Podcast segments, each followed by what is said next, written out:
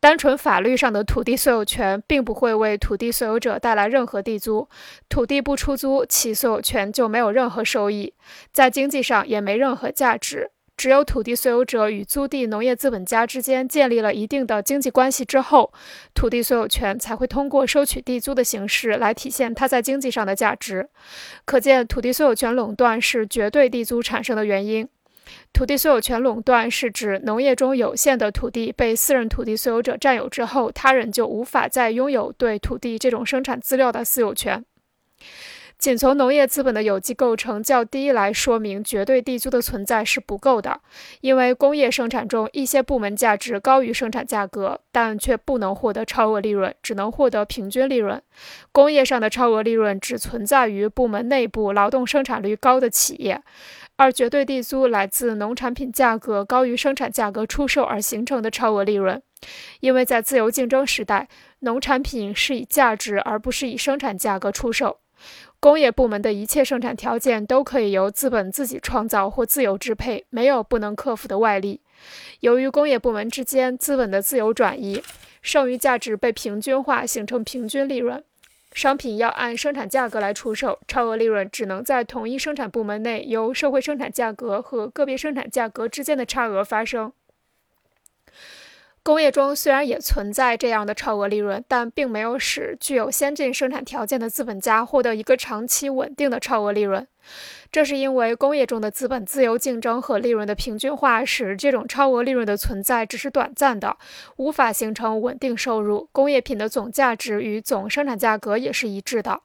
而在农业部门中，土地是不能由资本自己创造和自由支配的，独立于资本之外，并存在着。与资本相对立的土地私有权的垄断，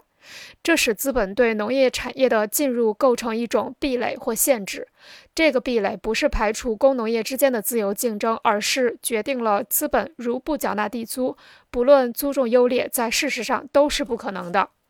土地所有权的垄断限制了资本自由投入，阻碍了农业利润在各个部门之间的平均化，使这种来自农产品价值与生产价格差额的超额利润成为农业资本家稳定长期的收入，进而形成绝对地租。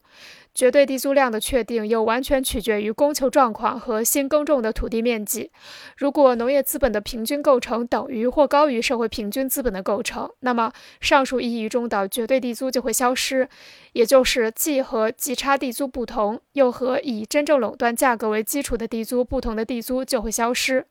因此，这种土地所有权。因此，这种土地私有权垄断阻碍和排斥资本自由转入农业获得土地私有权，限制了部门之间的竞争和农业部门的超额利润参与社会平均化的过程，使农业利润无法参与利润平均化，因而农业中的剩余价值并不参加全社会的利润平均化过程。而且，土地私有权垄断还决定了租种任何土地都必须缴纳绝对地租。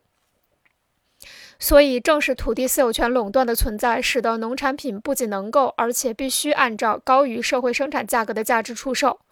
农产品按高于社会生产价格的价值出售，在价值和生产价格两者之间的差额就会形成一定量的超额利润，从而在农业资本家获得平均利润同时，价值高于社会生产价格的超额利润便成为绝对地租。